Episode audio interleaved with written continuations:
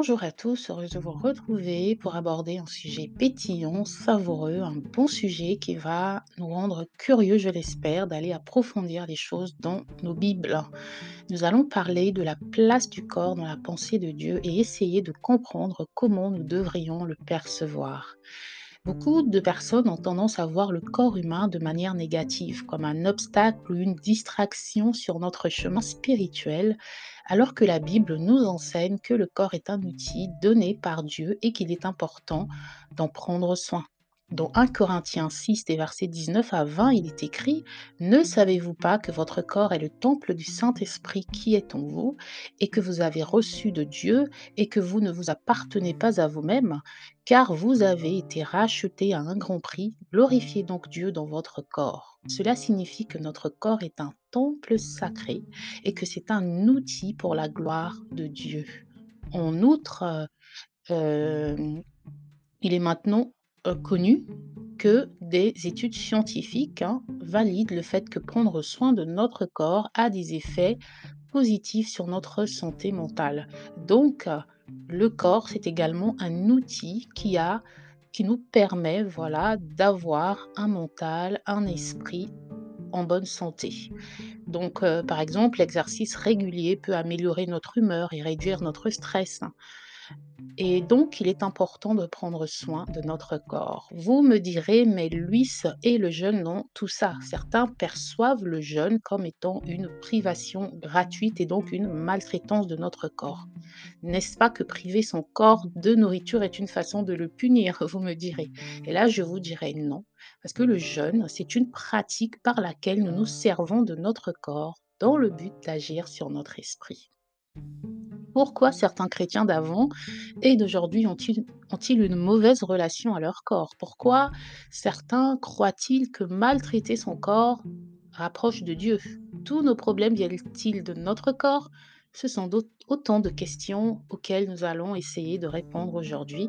Si vous m'écoutez pour la première fois, je suis Louise du blog il est écrit.com et je vous embarque dans notre rubrique culture. Il est bon de savoir.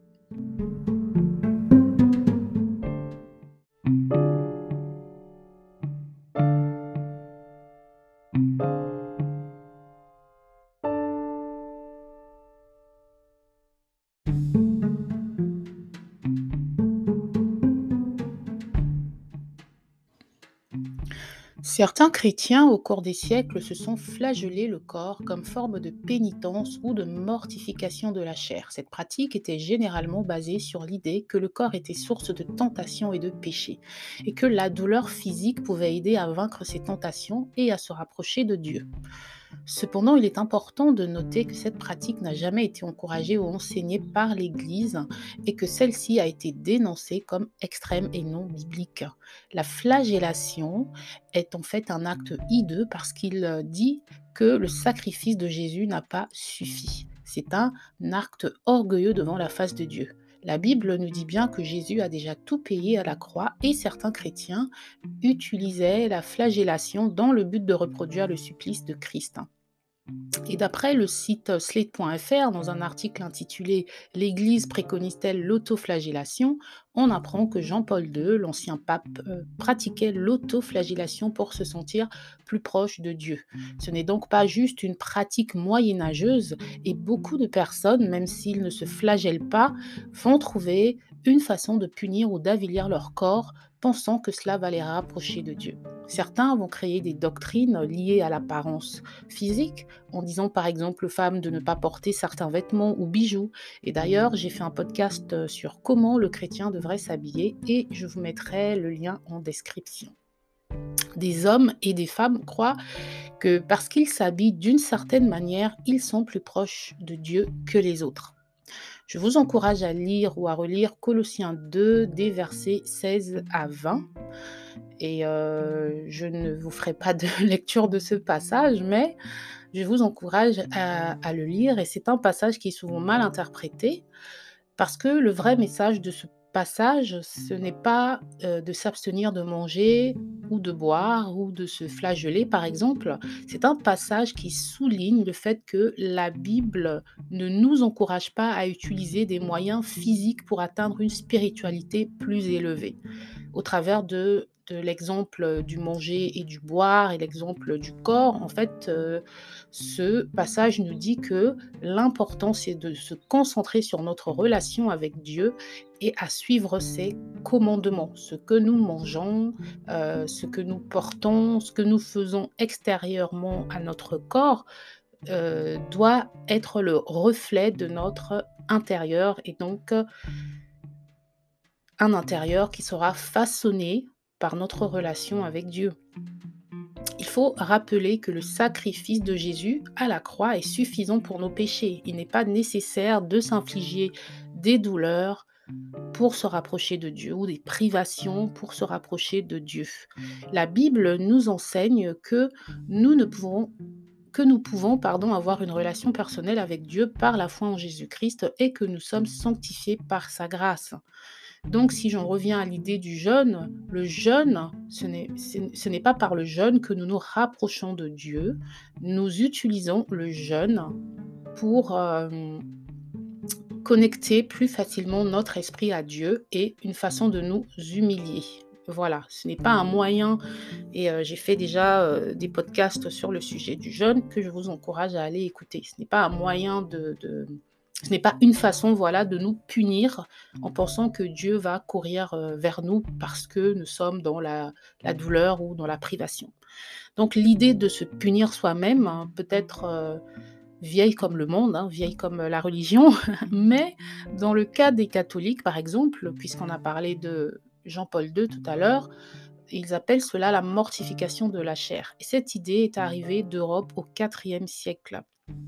À l'époque de l'Empire romain, les chrétiens montraient leur croyance en devenant martyrs. Non pas qu'ils choisissaient d'être euh, martyrs, mais parce qu'ils étaient chrétiens, ils étaient persécutés et finissaient souvent martyrs.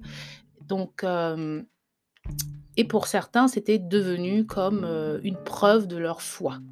Et quand l'empereur Constantin a arrêté de les persécuter, ils ont cherché un autre moyen de montrer leur foi. Les moines sont devenus ascétiques et sont allés dans le désert où ils jeûnaient pendant des jours et des jours. Il y avait plusieurs formes de sacrifices euh, personnels, comme de dormir euh, sur une planche hein, et autres, et donc s'affliger des, des pratiques pour, euh, ben, pour euh, torturer en quelque sorte euh, leur propre corps. Et cela venait de la philosophie de Platon qui disait que la mort, que seule la mort pouvait donner la sagesse. Et d'ailleurs, je vous invite à écouter nos précédents podcasts d'Il est bon de savoir sur Constantin et sur le monachisme. Et je, donc, je vous en mettrai, je vous mettrai les liens en description. Et donc, il faut dire que toute cette confusion vient d'une mauvaise lecture de la Bible et de l'infiltration dans l'Église d'idées philosophiques à l'image de celles de Platon.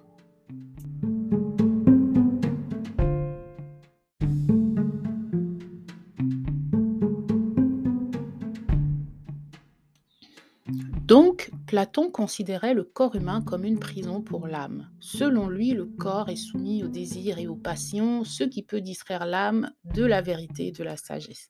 Il croyait que la mort libère l'âme de cette prison physique et lui permet de connaître une vie plus pure et plus sage. Donc Platon pour lui, se priver, hein, priver de son corps de certains plaisirs physiques et se punir soi-même permettait de purifier l'âme et de rapprocher de la sagesse. Voilà.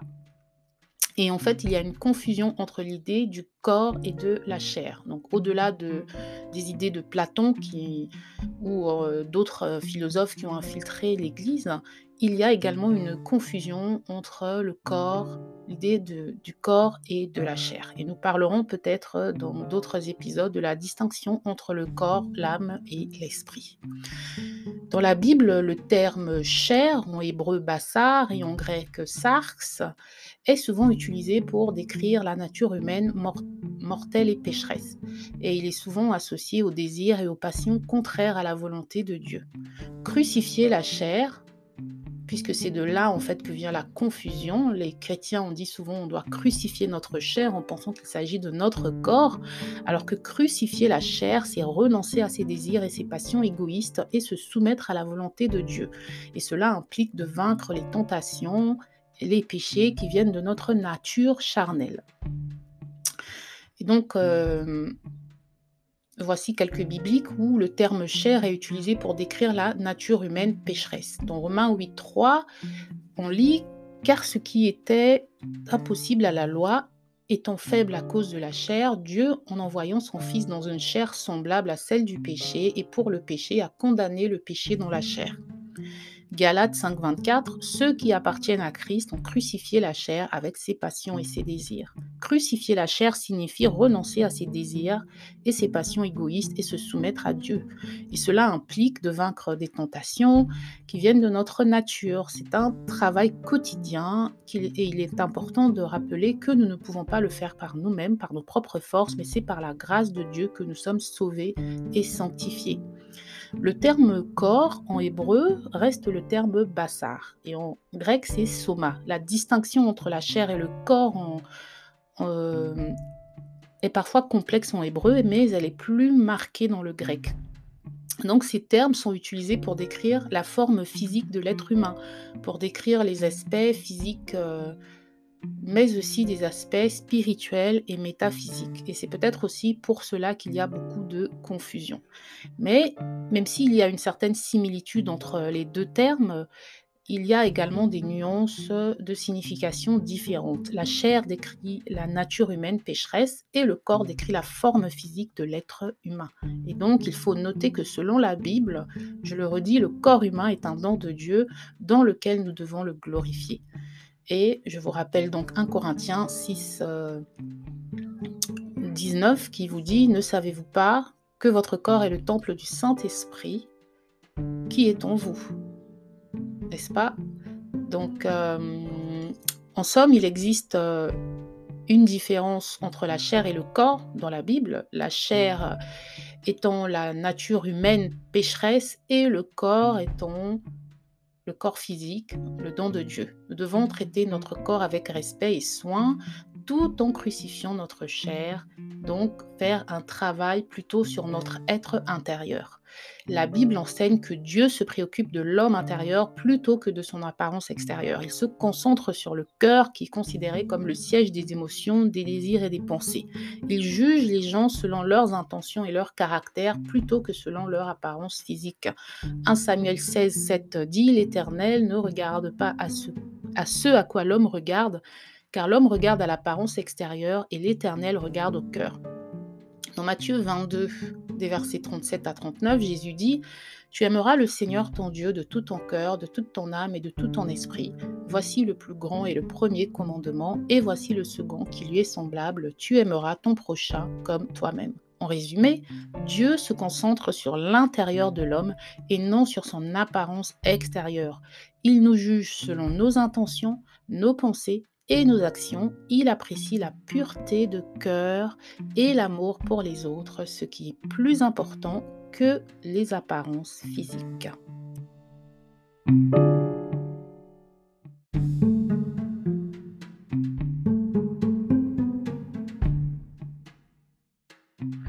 Donc nous comprenons Maintenant, d'où vient toute cette confusion au sujet du corps? Donc, les idées de la pensée grecque sur le corps ont influencé certaines interprétations de la Bible euh, dans l'Église au cours des siècles.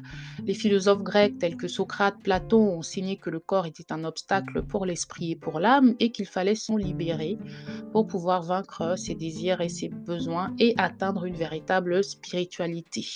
Donc, ces idées ont été adoptées par certains chrétiens qui ont considéré le corps comme euh, un, obstacle ou comme un poids pour leur spiritualité et ils ont commencé à pratiquer des formes extrêmes de mortification corporelle pour se rapprocher de Dieu. Et ces idées ne sont simplement pas bibliques. Parce que la Bible met l'accent sur l'importance du corps humain, puisque c'est dans le corps humain que nous devons glorifier notre Dieu. Nous devons le glorifier dans notre corps et c'est un outil pour, heu, servir Dieu et puisque en tant que chrétien, c'est bien dans notre corps que nous servons Dieu. Jésus lui-même est venu sous forme humaine, il a habité un corps. Et heu, il est important aussi de noter que le terme, heu, grec utilisé pour crucifier la chair dans la Bible ne se réfère pas à, mortifier son corps, hein, physiquement, mais plutôt à, vaincre nos passions et nos mauvais désirs qui nous éloignent de Dieu.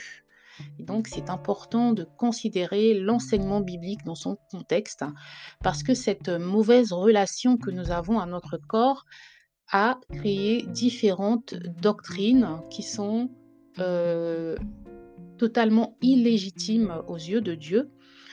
Il y a certaines personnes qui font qui mettent un point d'honneur à ne pas porter de pantalon, à se dire que je ne porterai pas de hauts manches courtes. Je suis déjà tombée sur ce genre d'idées-là. Des personnes qui disent avoir eu des, heu, des rêves ou des visions où ils ont raté une personne, je corrige, j'ai vu, heu, j'étais tombée sur internet sur une vidéo comme ça, une femme qui a dit qu'elle avait rêvé que qu'elle avait raté l'enlèvement et Dieu lui a fait comprendre que c'est parce qu'elle portait un pantalon et un haut manches, heu, courtes. Non pas qu'elle était indécente, qu'elle était voilà, mais juste qu'elle portait un pantalon et un un haut manches courtes. Donc il est important de revenir à la source, de revenir au message biblique, car il est bon de savoir ce que notre Dieu attend réellement de nous et il attend à ce que nous travaillions sur notre personne, notre être intérieur. Voilà, il est bon de savoir s'achève sur ces mots et je vous dis merci. N'oubliez pas de liker, partager et si vous avez appris quelque chose, c'est super. Sinon, ce sera peut-être pour la prochaine fois dans un nouvel épisode d'Il est bon de savoir. Ciao